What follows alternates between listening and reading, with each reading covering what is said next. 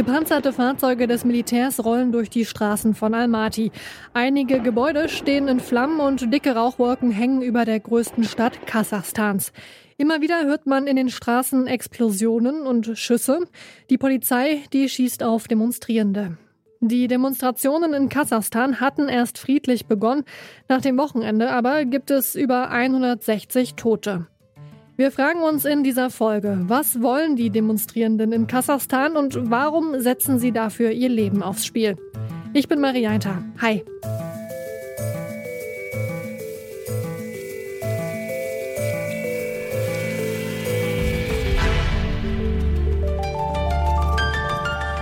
Zurück zum Thema.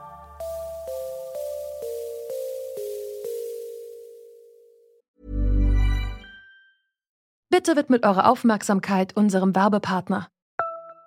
Die Suche nach geeigneten Mitarbeitenden kann viel Zeit in Anspruch nehmen, muss sie aber nicht unbedingt, denn man kann sich helfen lassen. Zum Beispiel mit den Premium-Stellenanzeigen von Indeed, denn damit wird eure Stellenanzeige in der Suche sichtbarer und Bewerberinnen und Bewerber werden schneller auf euch aufmerksam. Indeed schenkt euch jetzt 75 Euro Startguthaben für eure Premium-Stellenanzeigen. Klickt dazu auf den Link in den Show Notes. Es gelten die AGB. Es ist die Rede von den schwersten Ausschreitungen seit Jahren. In den vergangenen Tagen sind bei Protesten in mehreren Städten Kasachstans mehr als 2000 Menschen verletzt und über 160 Menschen getötet worden. Das vermelden zumindest staatliche Quellen. Eigentlich waren die Demonstrationen friedlich im Westen Kasachstans gestartet, mit Kundgebungen und Streiks von Arbeiterinnen und Arbeitern der dortigen Erdgas- und Ölindustrie. Ursprünglicher Anlass war die Verdopplung der Gaspreise. Die Regierung allerdings drohte rasch mit Gewalt und am Freitag folgte dann der Schießbefehl durch Präsident Tokayev. Vor allem in Almaty ist es dann zu gewaltsamen Zusammenstößen zwischen den Demonstrierenden und dem Militär gekommen. Mittlerweile scheint sich die Lage in Kasachstan etwas beruhigt zu haben. Laut Aussagen aus der Bevölkerung sind viele Supermärkte wieder geöffnet, auch Bankautomaten und das Internet funktionieren vielerorts wieder. Doch war es das jetzt? Und was treibt die Demonstrierenden an, trotz Schießbefehl auf die Straße zu gehen? Das habe ich Sebastian Schiek gefragt. Er ist Lehrbeauftragter am Osteuropa-Institut der Freien Universität Berlin und forscht schwerpunktmäßig zu Zentralasien. Zuerst wollte ich von ihm wissen, wer da eigentlich demonstriert hat. Man muss dazu sagen, wir hatten lange Zeit ja keine unabhängigen Informationen aus dem Land, weil das Internet und die Messenger-Dienste abgestellt waren. Jetzt so seit gestern kommen verstärkt Berichte auch von lokalen, von sehr glaubwürdigen lokalen Beobachtern aus dem Land raus. Und insofern stellt es sich jetzt so dar, teilweise waren diese Demonstrationen dann in Solidarität mit den Protestierenden in Westkasachstan. Teilweise kamen da die Menschen auf die Straße, weil sie sowieso gefrustet sind angesichts einer schwierigen wirtschaftlichen Situation, angesichts einer großen Unzufriedenheit wegen ausbleibender politischer Reformen. Da gab es in den letzten Jahren einige Hoffnungen auf äh, mehr Reformen. Das heißt, es ist eine bunte Gemengelage der Motive der Demonstranten und diese Demonstrationen am 3. und 4. Januar, die waren friedlich, die gingen dann auch weiter am 5. Januar und hier, nach dem, was wir jetzt wissen von lokalen Beobachtern, haben sich dann eben Gewaltakteure unter die Protestierenden gemischt, darunter so einige Beobachter wie unter anderem das unabhängige Menschenrechtszentrum in Almaty, auch islamistische Gruppen und kriminelle Gruppen. Und äh, gewisse Bezüge zu lokalen Eliten wurden bei diesen Gruppen auch nicht ausgeschlossen. Nicht nur einige Demonstrierende waren gewalttätig, auch das kasachische Militär und die Polizei waren das, denn Tokayev hatte am Freitag angewiesen, ohne Vorwarnung auf Demonstrierende schießen zu lassen. Das ist dann auch passiert. Die Demonstrierenden haben die Proteste aber weitergeführt, haben also ihr Leben riskiert. Was treibt denn die Menschen an, die da auf die Straße gegangen sind? Also ich glaube, da muss man auch unterscheiden zwischen den Orten in Kasachstan. Also dieser extreme Gewaltausbruch, äh, das war ja in Almaty. Vor allem ähm, in anderen Orten haben die Leute auch nach diesen extremen Vorkommnissen, gab es Demonstrationen, die auch so zugelassen wurden, äh, die haben angefangen und wurden auch friedlich beendet. Also dieser extreme Gewaltausbruch, auch mit dem von Ihnen zu Recht äh, und richtigerweise angesprochenen massiven Gegengewalt durch den Staat. Das Ergebnis ist ja über 150 Tote. Da ist unklar, ob das jetzt mit dem Schießbefehl zusammenhängt. Äh, die Vermutung ist eigentlich eher, dass das äh, eine ja auch eine Abschreckung sein sollte, äh, dieser Schießbefehl. Und das mit den Gaspreisen, das war ja der Anlass. Das waren kleinere Demonstrationen in Westkasachstan. Und diese Ausbreitung aufs ganze Land bedeutete, dass sich da ganz viele andere Menschen angeschlossen haben, die auf die Straße gegangen sind, die jetzt aber nicht unbedingt unter diesen Gaspreisen leiden, weil nicht jedes Auto wird in Kasachstan mit Flüssiggas betrieben. In Westkasachstan sind das 70 Prozent, das ist sehr viel, aber in anderen Regionen ist es weniger.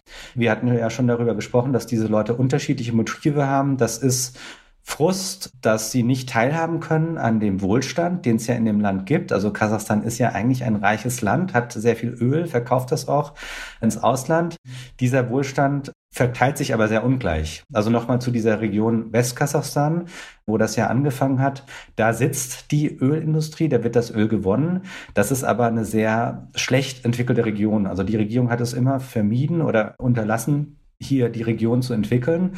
Aber auch im restlichen Land ist es eben so, dass sich der Reichtum ungleich verteilt. Also die Elite profitiert hier außerordentlich, während die allgemeine Bevölkerung zumindest nicht ja, in allen Schichten da ähm, profitieren kann. Also es ist dieser wirtschaftliche Frust und dann gibt's aber eben auch den politischen Frust. Es gab 2019 einen Amtswechsel, ein neuer Präsident, eingesetzt, also ähm, Jomart Tokayev, eingesetzt vom Altpräsidenten Nursultan Nazarbayev.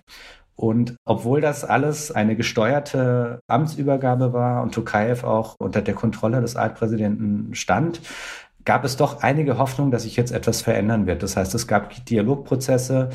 Tokayev hat im Prinzip gute Ankündigungen gemacht. Es gab diese Hoffnung, dass das ein Mann ist, der jetzt eigentlich ein Reformer werden könnte. Und das Bild hat sich dann auch so in den letzten Monaten und Jahren in der Bevölkerung verfestigt, dass es jemanden ist, der eigentlich Reform anleiern könnte, der aber nicht darf, weil Nazarbayev ihm nicht diesen äh, Spielraum zugesteht.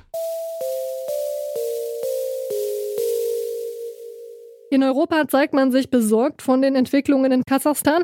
Das Auswärtige Amt hat eine Reisewarnung wegen der Unruhen ausgesprochen. Die Europäische Kommissionspräsidentin Ursula von der Leyen hat sich bei ihrem Besuch in Paris ebenfalls geäußert. Peut-être un commentaire sur la situation au Kasachstan.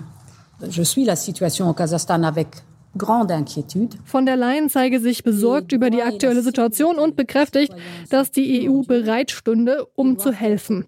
Inwiefern diese Hilfe nötig sein wird, ist allerdings noch nicht abzusehen. Denn obwohl sich die Proteste wieder ein bisschen beruhigt haben, ist die Frage, wie es jetzt in Kasachstan weitergeht. Denn viele Probleme sind ja nach wie vor nicht gelöst. Nochmal Sebastian Schiek.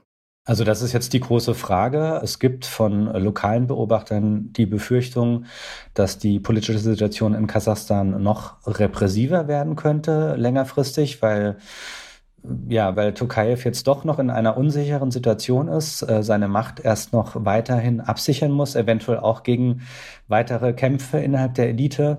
Die Hoffnung, muss ich sagen, besteht, dass Tokayev die die Reformen, die er eigentlich angekündigt hat 2019 und 2020, dass er die jetzt nicht äh, vergisst und aus den Augen verliert, sondern einen längerfristigen Plan hat, wie das Land doch noch auf ein gutes Gleis zu setzen ist. Denn das ist auch dringend notwendig. Also Kasachstan braucht Sozialreformen, braucht wirtschaftliche Reformen, braucht mehr Dialog mit einer sehr lebendigen Zivilgesellschaft, die es ja in Kasachstan gibt und die diesen Dialog haben möchte. Und ähm, insofern ist da einfach sehr viel zu tun und es ist zu hoffen, dass ja, Tokayev eben dieses Ziel nicht aus den Augen verliert. Mittlerweile hat die kasachische Regierung den Preis für Flüssiggas wieder gesenkt. Der ursprüngliche Auslöser der Demonstrationen, der ist also behoben. Doch unzufrieden sind große Teile der Bevölkerung trotzdem noch, weil der Frust über die wirtschaftliche und soziale Ungleichheit bleibt. Und auch wenn Tokayev zu Beginn der Demonstrationen viele Regierungsmitglieder entlassen und mit eigenen Gefolgsleuten besetzt hat, geht auch der politische Machtkampf mit seinem Amtsvorgänger weiter. Grundlegende Reformen, die der Präsident schon in den vergangenen Jahren angekündigt hatte, könnten in Kasachstan deshalb auch noch länger ausbleiben. Beobachterinnen und Beobachter vor Ort befürchten sogar, dass der Regierungsstil Tokajevs nun noch repressiver werden könnte und er mit harter Hand gegen regierungskritische Menschen vorgehen könnte. Damit haben wir das Ende dieser Folge erreicht. Danke fürs Zuhören und auch danke an Lea Schröder, Alina Eckelmann und Rabea Schlotz für die Mitarbeit. Producer war Benjamin Serdani und Chef vom Dienst war Oliver Haupt. Mein Name ist Marie Einter. Ciao. Zurück zum Thema vom Podcast Radio Detektor FM.